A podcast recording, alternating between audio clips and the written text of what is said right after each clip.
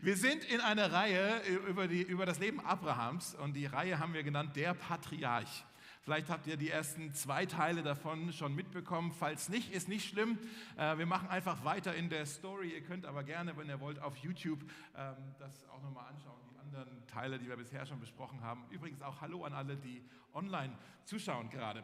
Ähm, ich habe mich diese Woche getroffen mit einer Bekannten von mir und sie hat mir so erzählt, wir haben uns eine Weile nicht getroffen, sie hat mir so erzählt, wie es ihr so geht und sie sagte so, oh, diese ganze Pandemie, die war so zehrend für mich irgendwie hat das was mit mir gemacht. Ich bin total einsam und irgendwie ähm, hat sie gesagt, dass sie auch ähm, ja, so geistlich sich ausgetrocknet fühlt.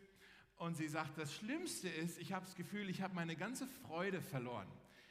Sie sagt, ich, eigentlich bin ich total der fröhliche Mensch, aber jetzt mit all dem, was passiert ist, als ob die Freude irgendwo da ist, so wie die Sonne, aber es sind ganz viele Wolken aufgezogen. Würdet ihr mir zustimmen, einfach so auch aus eurem Leben?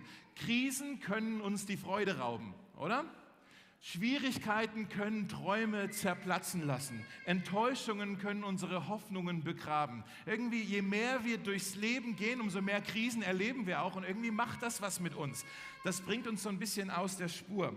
Und heute, wie gesagt, geht es weiter mit der Reihe Patriarch das Leben Abrahams und vielleicht habt ihr eure Predigtzettel schon gefunden in euren, auf euren Kontaktkarten, da sind die Bibelverse auch drauf. Das Thema heute wird sein, wie Gott uns wieder zum Schmunzeln bringt, wie er uns wieder ein Lächeln auf unser Gesicht zaubert, wie er vielleicht unsere Bitterkeit verwandeln kann in wahre Freude, wie er unser, unser Lächeln, unser Lachen verändern möchte.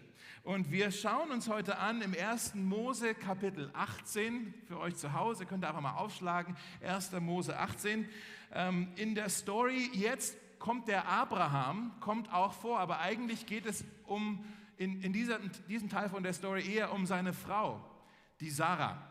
Ähm, ihr wisst jetzt vielleicht, dass die immer älter geworden sind in der Geschichte und die haben so dieses große Versprechen über ihr Leben, dass sie Kinder bekommen werden, dass sie eine große Familie haben werden und dass sie ein großes Land bekommen werden, aber davon ist noch nichts eingetreten. Und so langsam tickt die Uhr, denn der Abraham ist hier schon 99 und die Sarah, sie ist 89. Und ich glaube, die meisten von uns haben biologisch zumindest genug verstanden, das wird wahrscheinlich nichts mehr mit dem Kinderkriegen. Ja? Und äh, das ist hier echt so ein bisschen äh, aussichtslos. Und dann kommen in diesem Kapitel kommen, ähm, drei Reisende vorbei an dem Zelt von Abraham und Sarah. Wir wissen, Abraham und Sarah, die kannten die jetzt nicht, aber sie haben ihnen Gastfreundschaft erwiesen. Das war damals so der Brauch, wenn da irgendwelche Nomaden an deinem Zelt vorbeiziehen würden, gerade um die Mittagszeit, das war hier mittags, dann bietest du ihnen einen Platz an, wo sie ausruhen können. Denn mittags ist es in der Wüste zu heiß, um zu reisen. Die waren wahrscheinlich schon früh wach, diese drei Reisende, und dann haben sie darauf spekuliert, dass sie irgendwo um die Mittagszeit in irgendeinem Zelt sich ausruhen können, äh, vielleicht die Füße ein bisschen abkühlen können, was zum Mittagessen kriegen und äh, dann geht die Reise weiter. War ganz normal. Ja? Also Abraham rennt jetzt auf die zu und er erweist ihnen Gastfreundschaft und sagt, kommt herein, herzlich willkommen, es ist zu heiß, dass ihr hier rumreist und äh, lasst, euch, äh, lasst euch hier verwöhnen und wir machen euch jetzt ein schönes Mittagessen. Ähm, und da fangen wir jetzt mal die Geschichte an zu lesen in Vers 8. Die sind jetzt gerade am Mittagessen vorbereiten für diese drei Reisenden. Und dann steht da folgendes, ihr habt es ja auch auf dem Bildschirm, glaube ich. Ähm, als das Essen fertig war, nahm er, das ist der Abraham, Butter und Milch und das gebratene Fleisch. Also läuft, ne? Ein Grillnachmittag ist das hier. Und er servierte es diesen Männern. Während sie aßen, wartete, bei, wartete er bei ihnen unter den Bäumen. Wo ist Sarah, deine Frau? fragten sie ihn. Und ich glaube, er hat gesagt, woher kennt ihr ihren Namen? Und wieso fragt ihr nach meiner Frau? Ist ein bisschen komisch. Meine alte Schachtel, was wollt ihr denn von der? Die, die, die, die alte, die ist drin im Zelt, antwortet Abraham. Da sagte der Herr, oh, der Herr, nächstes Jahr um diese Zeit werde ich zurückkehren, dann wird deine Frau Sarah einen Sohn haben. Sarah aber belauschte das Gespräch vom Zelt aus. Wir sehen jetzt hier im Kapitel 18 und Kapitel 19, dass das nicht irgendwelche Reisenden waren, sondern das waren zwei Engel und Gott höchstpersönlich. die da vorbeikamen, um sich hier schön begrillen zu lassen. Ja? Und die Bibelkommentatoren, die flippen an dieser Stelle völlig aus, weil ähm, das ist hier schon ein bisschen was Sonderbares, was, was Geheimnisvolles. Ja? So Gott in der Form eines Menschen, wir wissen ja, wer das ist, ne? Gott in Menschengestalt. Ne? Wir wissen ja auch, Jesus, Gott in Menschengestalt, der, der war ja auch schon, ist ja schon seit vor Anbeginn der Zeit. Kann das sein, dass Jesus hier einer von den drei ist, der sich hier von Abraham für einen Grillnachmittag hat einladen lassen? Ein unglaublich schöner Gedanke, oder? Aber ich glaube, was sogar noch schöner ist, ist, ähm, warum hier Gott, vielleicht in der Form von Jesus, ja, warum Gott hier überhaupt gekommen ist zu Besuch. Er ist nämlich eigentlich nicht äh, für, die, für den Abraham gekommen, sondern für die Sarah. Er fragt nach der Sarah. Er, er hat eine Botschaft, da wollte er sicher machen, dass Sarah das hört. Er wollte sie, wo ist sie? Hört sie jetzt, was ich jetzt zu sagen habe? Es ist hier ein Wort für die Sarah. Wir haben über die Sarah in dieser Reihe noch gar nicht so viel gequatscht, wie es ihr eigentlich mit dem ganzen Ding hier ging, von diesem ganzen, diese ganze Reise. Ja, dass sie hat ja auch ihre Heimat, all ihre Familie, Verwandten, hat sie alle hinter sich gelassen, weil ihr Mann hat irgendwie von Gott gehört. Ja, hm, da kommt plötzlich der Abraham zu Sarah und sagt: Sarah, Gott hat zu mir gesprochen. Aha, ja. Er hat gesagt, wir werden eine Familie haben. Aha. Und er wird uns ein Land schenken. Aha. Und wir, wir, wissen, also wir wissen, garantiert wusste Sarah von dieser Verheißung, die Abraham von Gott bekommen hat. Wir wissen allerdings nicht, ob sie dieser Verheißung genauso Glauben geschenkt hat wie Abraham. Vielleicht ist sie einfach nur als gehorsame Ehefrau einfach mitgezogen. Und sie denkt die ganze Zeit, mein alter Mann, der denkt, dass Gott zu ihm redet. Und jetzt sind wir hier und jetzt bin ich 89 und der denkt, das wird noch was, dass wir noch mal eine Familie haben. Wir haben keine Kinder bekommen. Wann schnallt der das denn endlich, dass das hier vielleicht alles ein großer Witz war? Ja? Also falls sie das so gedacht hat, können wir es ihr eigentlich ja nicht übel nehmen. Eine Sache, die wir kapieren müssen, ist, du kannst Gott nicht nur durch andere Leute kennen. Nochmal, du kannst Gott nicht nur durch andere Leute kennen. Vielleicht bist du ja deswegen hier, weil dich irgendeiner mitgebracht hat. Und das ist super. Vielleicht sagst du ja, ja, ja, meine Mama ist gläubig. Oder äh, meine Freundin ist gläubig. Oder mein Mann ist gläubig. Ja, schön und gut. Aber wenn deine ganze Gotteserfahrung immer nur durch andere ist, dann ist das eigentlich zu passiv. Ja? So wie ich auch vielleicht dich fragen könnte nach deinem Chef. Ich kenne ja deinen Chef nicht, aber du kennst deinen Chef. Aber ich kenne ja deinen das ist ja keine Beziehung. Ja? Irgendwann in deinem Leben musst du auch eine ganz eigene, ganz persönliche Gotteserfahrung gemacht haben. Und ich glaube, das ist der Grund, warum Gott hier auftaucht und äh, die Sarah besucht. Und er ist, macht das ja ganz anders. Er kommt ganz anders als äh, als wir das vor zwei Wochen gesehen haben, als er da äh, bei Abraham sich offenbart hat und sich gezeigt hat. Wisst ihr noch, mit Rauch und Feuer und da waren die geteilten Tiere und zwar alles ziemlich dramatisch. Und hier kommt er einfach als ein Nomade, als ein Beduine mit, mit Blasen an den Füßen und ein bisschen Hunger im Bauch. So ganz, ganz anders kommt er hier zu ihr und er gibt ihr ein ganz persönliches Versprechen. Nächstes Jahr, wenn ich wiederkomme, wird in diesem Zelt ein Säugling schreien. Krass, oder?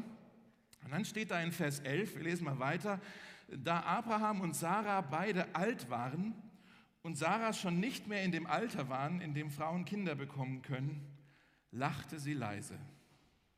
Ich stelle es so vor. ja, oder so, war auch genau, genau, das war eigentlich noch besser, ja, genau.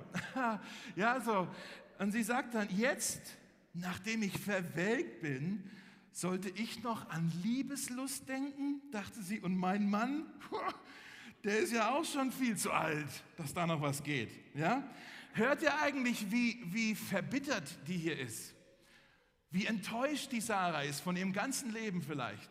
So viel Bitterkeit, so viel Enttäuschung, so, die ist so irgendwie für mich, ich finde es so unglücklich hier. Ja? Sie nützt das Wort verwelkt. Ich habe das mal nachgeschlagen. Das Wort verwelkt heißt eigentlich nutzlos zu nichts zu gebrauchen. So beschreibt sie sich. Zu nichts zu gebrauchen. Schon krass, oder? Das ist ein sehr negatives, ein, ein selbsthassendes Wort. Ja, und das war die Sarah. Und dann, wie reagiert sie? Sie, sie lacht. Und wie gesagt, das war kein fröhliches, kein erwartungsvolles Lachen, sondern das war ein zynisches Lachen. ja, so hat sie gelacht. Zynik. Zynik oder Zynismus, was ist denn das eigentlich das Wort? Zynik? Ich weiß es nicht. Zynik schleicht sich bei uns ein, wenn wir vom Leben enttäuscht sind und ähm, vielleicht Bitterkeit in unserem Leben haben und einfach unglücklich sind. Und können wir jetzt einfach mal so ehrlich sein? Ich glaube, die meisten von uns haben immer wieder auch mal so ein bisschen mit so einem zynischen Lachen zu kämpfen. Ähm, dass, wir, dass wir auch so ein bisschen ja, Bitterkeit in unserem Herzen haben, oder? Zynismus, also wenn, wenn Skepsis auf, auf Bitterkeit stößt, ja?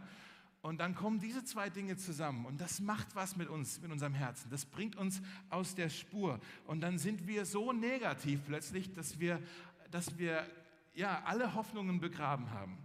Dann, sind wir, dann weigern wir uns, an ein Happy End zu glauben. Das wird ja sowieso nichts. Dann misstrauen wir der Integrität und der Motiv, den Motiven von den anderen, die uns vielleicht Gutes tun wollen. Also, nee, das kann nicht sein. Ja? Ich möchte es mal so erklären. Ähm, keiner von uns, glaube ich, oder die wenigsten Menschen werden als Zyniker geboren.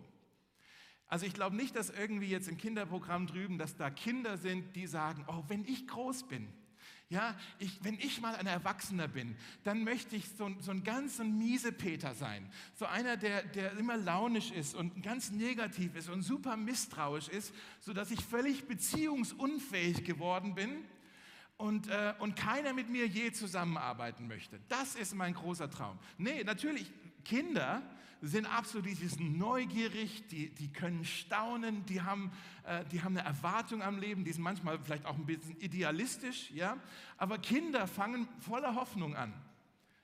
Ja, die, die, sind, die sind optimistisch. Aber wenn man dann lange genug lebt und genug Mist erlebt auch im Leben, dann macht das was mit uns, dann bringt uns das aus der Spur, die ganzen Enttäuschungen, der ganze Schmerz. Und dann vielleicht siehst du das in dir oder vielleicht auch in deinem Umfeld, dass du vielleicht hast, sagst, ich habe hier eine Freundin, die hat hier Herzschmerz, der ist der Freund weggelaufen oder der hat sie betrogen und die sagt jetzt, ich werde nie wieder einem anderen Mann vertrauen. Ja? Kennen wir doch, oder? Oder, oder jemanden, vielleicht hast du einen Kollegen äh, bei dir äh, in der Agentur oder auf der Arbeit irgendwo. Ja? Ein Kollege, der hat in deiner Karriere vielleicht in der Vergangenheit in Projekte investiert, die haben nicht funktioniert. Und in jedem Teammeeting, was ihr habt, ist der super negativ. Der sagt, ja, die Idee, das funktioniert sowieso nicht. oh, das ist anstrengend, oder? Oder vielleicht hast du einen Nachbar, der ist arbeitslos und der, der schreibt eine Bewerbung nach der anderen und er sagt, ah, irgendwie hat es doch keinen Sinn mehr. Warum soll ich überhaupt noch zu Jobinterviews hingehen? Mich will ja sowieso keiner. Kennt ihr das, dass so irgendwie, wenn wir den ganzen Mist erlebt haben, das macht was mit uns und dann haben wir mit ähm, Zynik zu kämpfen. Das Leben, so ehrlich müssen wir sein, das Leben ist nicht immer fair.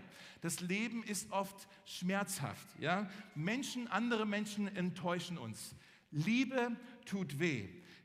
Krebs in unserem Körper nervt, ja?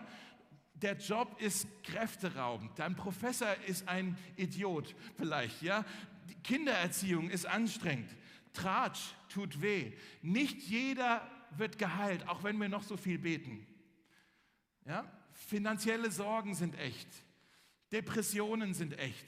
Irgendwie das, das Leben ist schon brutal hart, das macht doch irgendwie etwas mit uns. Wir fangen super hoffnungsvoll an, idealistisch an, aber je länger man lebt, umso mehr Mist erlebt man und irgendwann hat man dann mit der Bitterkeit einfach zu kämpfen. Und man, wird, man merkt vielleicht, man wird immer zynischer. Es gibt viele Leute, je älter die werden, umso verbitterter werden sie. Und das, ich glaube, diese Bitterkeit oder dieser Zynismus, eigentlich ist es ein Schutzmechanismus, dass wir sagen oder versuchen, ich will mein Herz vor zukünftigen Verletzungen einfach schützen. Ich wurde in der Vergangenheit verletzt, ich will nicht diesen Schmerz nochmal erleben, deshalb baue ich das jetzt um mich auf, damit ich in der Zukunft diesen Schmerz nicht nochmal erleben muss, damit ich mich selber hier schütze. Ich habe Bekannte von mir, ähm, Freunde von uns, die ähm, haben über Jahre versucht, Kinder zu bekommen. Es hat nicht geklappt. Die Ärzte sagen, ja, das wird bei euch nichts. Ja? Und äh, dann haben wir im Hauskreis haben wir versucht, die auch zu ermutigen und sagen, hey komm, wir beten jetzt dafür, vielleicht macht ja Gott ein Wunder. Und irgendwann war er dann so frustriert mit Gott. Was beten, es, es funktioniert nicht. Es ist doch lächerlich, dass wir hier beten für was, wenn es doch eh nicht passieren wird. Gott hat scheinbar einen anderen Plan. Na toll. Und jedes Mal, wenn wir dann beten wollte, hat er das dann so belächelt. So, jetzt beten wir wieder. Das funktioniert doch eh nicht. Ja, also dieses, dieses Belächeln ist eigentlich ein Schutzmechanismus. Es kommt eigentlich von einem ganz tiefen Schmerz. Und ich glaube, das sehen wir bei Sarah auch. Ihr Lachen, das war eine ganz tiefe Enttäuschung, die sie in ihrem Leben hatte. Ja? Als Sarah dieses Versprechen hört, sie hatte keinen Funken Glauben dafür. Das ist nicht so, dass sie da plötzlich aus dem Zelt rausspringt und sagt, juhu, wir werden ein Kind haben. Nein, sie hat es nicht geglaubt. Ja? Aber wie reagiert Gott dann? Sie lacht Gott ins Gesicht. Oder Jesus, sie lacht Jesus ins Gesicht. Aber wie reagiert er? Ist, ist er zornig? Ist er beleidigt? Können wir lesen mal weiter. Da sagte der Herr, zu Abraham wieder. Das ist ein bisschen, Abraham ist jetzt voll zwischen den Stühlen hier. Das war halt damals so, dass eigentlich Männer nicht direkt mit Frauen gesprochen haben. Ja? Deswegen hat er jetzt zu Abraham gesprochen, aber eigentlich alles, was er Abraham gesagt hat, war für Sarah, weil er wusste, die hört ja zu von drinnen im Zelt. Okay? Also er sagt jetzt wieder zu Abraham, hey, warum hat denn die Sarah jetzt gelacht und gedacht, sollte ich wirklich noch ein Kind bekommen, obwohl ich schon so alt bin? Sollte dem Herrn etwas unmöglich sein? In genau einem Jahr, wiederholt er das, werde ich wieder zu euch kommen und dann wird Sarah einen Sohn haben. Und Sarah drinnen im Zelt, sie hat jetzt Angst, ne? Und sie behauptete von drinnen im Zelt raus, ich habe nicht gelacht. ich finde das so herrlich. Ich, ist gut, dass sie, dass sie drin war, weil ich glaube, diese alte Frau hatte einen knallroten Kopf. Ich, ich kann mich da so wiederfinden. Ne? Wenn man irgendwie auf frischer Tat ertappt wird und dann irgendwie, hm, ich war es nicht. Ja? Also ich kenne das. Meine Frau kennt es auch, wenn ich das kenne. ja, ähm, ich habe nicht gelacht, ja. Und, und dann sagt Gott nur, doch, du hast gelacht. Ja? du hast gelacht. Also ich finde das einen total ehrlichen, total menschlichen Moment hier. Und ich möchte jetzt einfach mit euch überlegen, okay, vielleicht steckst du auch irgendwie fest in Bitterkeit. Wenn ich jetzt darüber rede, vielleicht merkst du irgendwie, oh ja, das ist bei mir auch irgendwie da. Oder das, da ist eine Wurzel, die fängt langsam an, Frucht zu bringen in meinem Leben. Und ich will das eigentlich nicht. Wenn du auch irgendwie in der Bitterkeit feststeckst, wie kommen wir dann da wieder raus? Wie können wir denn da wirklich Freiheit erfahren? Wie möchte denn Gott unsere Freude wiederherstellen? Ich glaube, wir können uns zwei Fragen stellen, hier aus diesem Text. Zwei Fragen, die wir uns stellen können, um einfach unseren Fokus wieder neu auszurichten. Die erste Frage ist, vielleicht wollt ihr euch das aufschreiben, warum eigentlich nicht?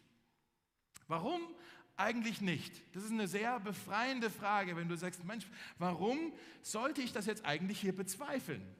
Warum sollte Gott das denn jetzt hier nicht tun können?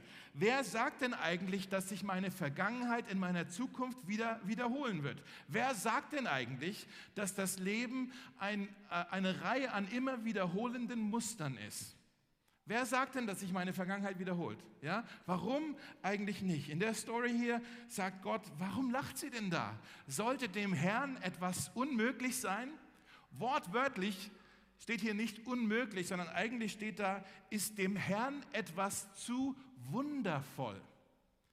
Mit anderen Worten, gibt es etwas, was die Wunderkraft von diesem Gott nochmal übersteigt? Ist etwas zu wundervoll für ihn? Etwas, was er nicht, gibt es irgendein Wunder, das er nicht vollbringen könnte?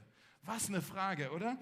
Sarah, sie hatte verlernt zu staunen. Sie hatte verlernt, sich zu wundern. Sie hatte verlernt, so wie ein Kind, neugierig zu sein. Sie ist zynisch geworden. Diese Frage, warum eigentlich nicht, sie weckt die Neugier in dir. Zynische Menschen sind nicht neugierig, hoffende Menschen schon. Nochmal, zynische Menschen sind nicht neugierig, hoffende Menschen schon. Und dass, dass wir uns das überlegen, dass du dir das überlegst, Mensch, wenn Gott wirklich nichts unmöglich ist, wenn es kein Wunder gibt, das er nicht vollbringen könnte, dann bin ich neugierig, was er tun könnte in meinem Leben, in meiner Arbeit, in meiner Gesundheit, in meinen Beziehungen, in meiner Familie, in meiner Gemeinde. Da bin ich jetzt aber neugierig, wenn Gott wirklich nichts unmöglich ist. Ähm, ich habe gelernt, Neugier ist eine Angewohnheit. Das kann man trainieren. Je mehr du die Neugier nährst, umso mehr wächst sie. Aber wenn du sie hungern lässt, dann stirbt sie ab. Also du bist da so ein bisschen, du hast da eine Kontrolle drüber, über die Neugier in dir. Je mehr man fragt, Mensch, warum eigentlich nicht? Sollte dem Herrn hier irgendetwas unmöglich sein, sollte dem Gott aller Wunder etwas hier zu wunderbar sein, je mehr du das tust, je mehr du diese Frage stellst, umso neugieriger wirst du. Und die Neugier, sie vertreibt dann die Zynik aus deinem Leben. Ja? Und die Frage ist dann eigentlich, was traust du Gott zu? Was glaubst du, ist Gott fähig in deinem Leben zu tun? Was glaubst du, ist Gott bereit, willens in deinem Leben zu tun? Wie du diese Frage beantwortest, das bestimmt deinen Blick auf dein ganzes Leben. Wenn du, wenn du einfach die Erwartung hast, Mensch, ich bin neugierig, was hat denn Gott vor in meinem Leben? In Jesaja 64 heißt es, kein Auge hat je gesehen, kein Ohr hat je von einem solchen Gott gehört, der solch gewaltige Dinge tut für alle, die auf ihn hoffen. Vielleicht schreibst du folgendes mal auf. Die Größe deines Gottes bestimmt die Größe deiner Hoffnung.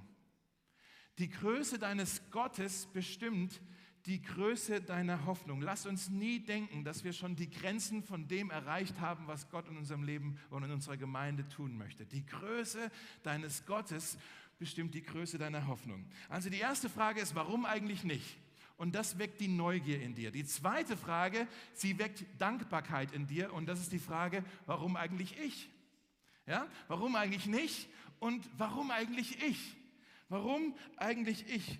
Ähm, Gott hat jetzt Wort gehalten, wir sehen das ein paar Kapitel später, dass Abraham und Sarah einen Sohn bekommen. Ein offensichtliches Wunder. Hallo, in diesem hohen Alter noch ein Kind zu bekommen. Ich kann mir vorstellen, die Geburt war sicher auch nicht so ohne für so eine alte, zerbrechliche Frau. Ja, und alle, die das gesehen haben, haben eigentlich sagen müssen, ja, okay, das ist ein Wunder. Da hat Gott euch aber richtig beschenkt. Das ist aber ein Wahnsinnssegen. Ja, vielleicht ähm, müssen wir das auch mal kapieren. Die, wenn wir in, in unmöglichen Situationen sind, sind das immer die besten Voraussetzungen für diesen wundervollbringenden Gott. Ja, das hier war die beste Voraussetzung, dass Gott ein Wunder tut und alle wussten, oh, das war aber Gott. Das war jetzt nicht irgendwie nochmal ein Zufall oder so. Ja, das war wirklich ein Wunder, das nur Gott vollbringen konnte. Und ich finde, es ist eine Frage der Perspektive. Manchmal sind wir so fokussiert auf unsere Probleme, auf unsere Schwierigkeiten, dass wir den ganzen Segen, den wir haben, überhaupt nicht sehen. Ich glaube, wir alle hier in diesem Raum, wenn wir ein bisschen drüber nachdenken, wir haben so viel Grund, um wirklich dankbar zu sein. Wir haben so viel Segen in unserem Leben, den wir oft so für selbstverständlich nehmen. Wir können dankbar sein für unseren Job, für unsere Freunde, für unsere Gesundheit, die vielleicht auch wieder hergestellt wurde. Ja? Wir können dankbar sein für unsere Kleingruppe, für Essen auf dem Tisch, für die Versorgung, die wir haben, für die Familie, die wir haben. Ist alles nicht selbstverständlich. Ich lade dich ein, vielleicht heute Nachmittag dich mal hinzusetzen oder der, in der U-Bahn auf dem Weg nach Hause. Einfach mal auf deinem Handy anzufangen, mal für 10, 15 Minuten mal eine Dankesliste zu machen. Einfach mal aufzuschreiben für lauter Dinge, wo du merkst, Mensch, das ist alles selbstverständlich. Das ist überhaupt nicht selbstverständlich. Ich schreibe das alles mal auf und ich glaube, du wirst anfangen mit dieser kleinen Übung, du wirst anfangen zu staunen. Du wirst anfangen zu staunen. Zynische Menschen staunen nicht. Dankbare Menschen schon. Zynische Menschen staunen nicht, dankbare Menschen schon. Und du wirst irgendwann dastehen mit einem offenen Mund, denkst, Mensch, was für ein wunderbarer Gott, der mich hier so versorgt. Das habe ich doch alles gar nicht verdient. Und du, dein Mund steht offen, du sagst einfach nur, wow, danke. Warum bist du eigentlich so gut zu mir? Warum eigentlich ich? Ich habe das doch nicht verdient. Danke, danke. Wir sehen das auch bei der Sarah, wie gesagt, ein paar Kapitel später, im Kapitel 21 aber der Rest vom Text jetzt, da steht, der Herr hielt sein Versprechen, das er Sarah gegeben hatte. Sarah wurde schwanger und bekam einen Sohn. Und Abraham nannte den Sohn, den ihm Sarah geboren hatte, Isaak. Wisst ihr, was Isaak bedeutet? Übersetzt Lachen oder auch Scherz. Isaac, das ist unser, das ist doch, der ist da rumgelaufen, rumgekrabbelt bei denen im Zelt und die haben den immer angeguckt und gesagt, das ist doch ein Witz, das ist doch krass, das ist doch ein Scherz. Ist das nicht schön, dass wir noch Eltern geworden sind? Das kommt jetzt hier noch. Abraham war 100 Jahre alt, als sein Sohn Isaak geboren wurde. Und Sarah freute sich. Die sagt, Gott lässt mich wieder lachen. Alle, die dies hören, die werden mit mir lachen. Denn wer hätte sich das träumen lassen, dass ich noch Kinder stille? Tja, Und doch habe ich diesem alten Mann noch einen Sohn geboren. Sie sagt hier, Gott hat mich zum Lachen gebracht. Ich kann nur staunen über dieses offensichtliche Wunder. Wer hätte das gedacht? Danke Gott, danke Gott. Mein Herz ist erfüllt mit Staunen. Ich war noch nie so glücklich wie jetzt. Ich habe noch nie so lachen müssen wie jetzt, sagt die Sarah. Ja? Ihr seht, was passiert ist. Gott hat Sarahs Lachen völlig transformiert, völlig verändert, von der Zynik zu wahrer Freude. Und ich glaube, wenn du anfängst zu verstehen, was Gott für dich getan hat, wie gut er zu dir ist, dann kann dir das auch passieren, dass dein Zynismus verschwindet und du einfach anfängst zu staunen und wirklich aus vollem Herzen zu lachen. Äh, ich komme hier mal, ich versuche mal zu landen. Jahrhunderte später in Lukas Kapitel 1 sehen wir wieder eine Frau, äh, der wird ein Kind versprochen. Der wird gesagt, du wirst einen Sohn bekommen. Und die hatte auch ein Problem damit. Nicht, weil sie zu alt war, sondern weil sie noch ziemlich jung war und sie war auch noch Jungfrau. Gott kam zu Maria und sagt ihr, du wirst einen Sohn bekommen. Und Maria sagt, wie soll das denn geschehen? Und Gott sagt unter anderem, beim Herrn ist kein Ding unmöglich. Seht ihr die Parallele hier eigentlich? Dem Herrn ist nichts unmöglich. Und ähm, was Isaak der Scherz, ja, für Sarah war, das ist Jesus für uns. Jesus ist das größte Geschenk, das Gott dir je gemacht hat. Ähm, er ist der uns versprochene Sohn. Wenn wir kurz drüber nachdenken. Jesus hat, äh, ist zu uns gekommen von einem Ort der Freude, von einem Ort, da wird viel gelacht. Ja, ich weiß nicht, was du für eine Vorstellung hast vom Himmel. Vielleicht denkst du, oh, heiliger Schein, Harfe spielen, ist alles so fromm und hell. Nee, da wird gelacht, da wird gefeiert. Aus diesem Ort, von diesem Ort ist Jesus zu uns gekommen, in unsere Welt voller Bitterkeit, voller Qualen, voller, ja, voller zerbrochener Herzen.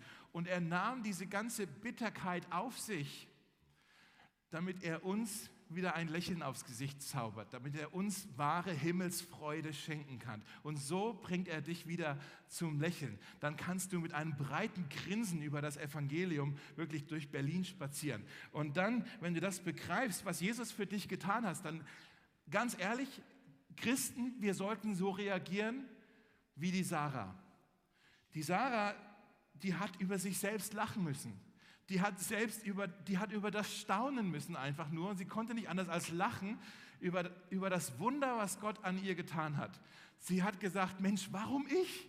Das ist doch verrückt. Wer hätte sich das je träumen lassen, dass ich nochmal Mutter werde?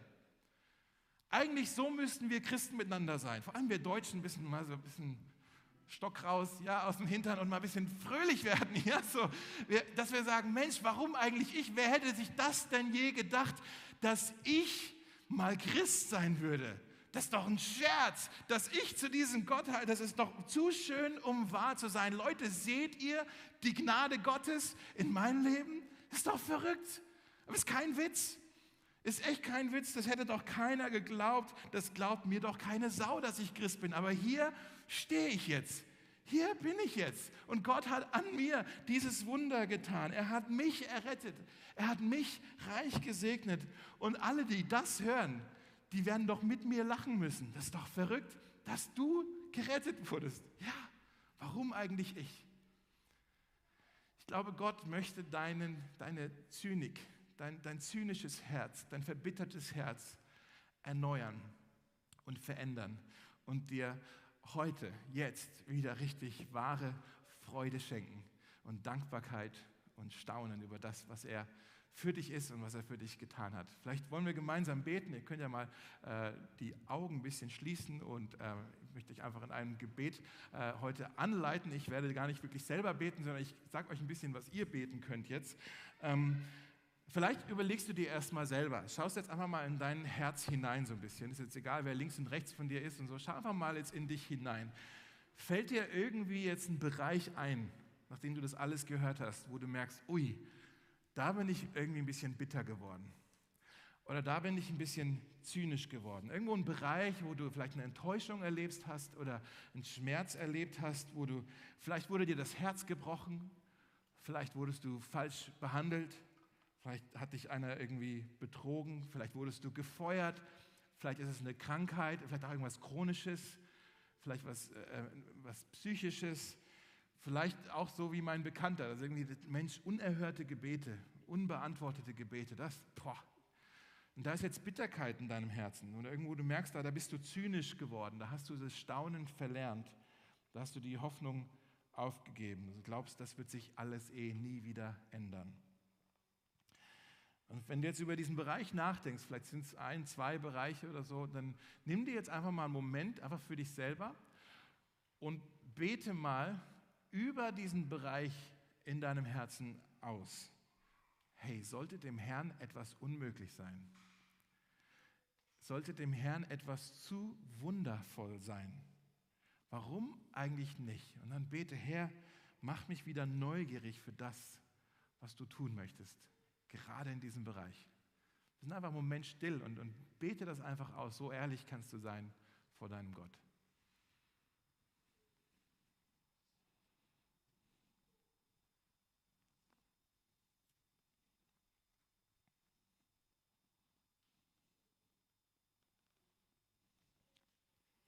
Und Herr, wir wollen auch dankbar sein und wir wollen das Staunen nicht verlernen. Wir wollen dankbar sein für das, was du für uns bist, für das, was du uns, äh, für uns getan hast, für so viel Segen, mit dem du uns beschenkt hast und vor allem für den Segen, dass wir zu dir gehören dürfen. Wer hätte das gedacht?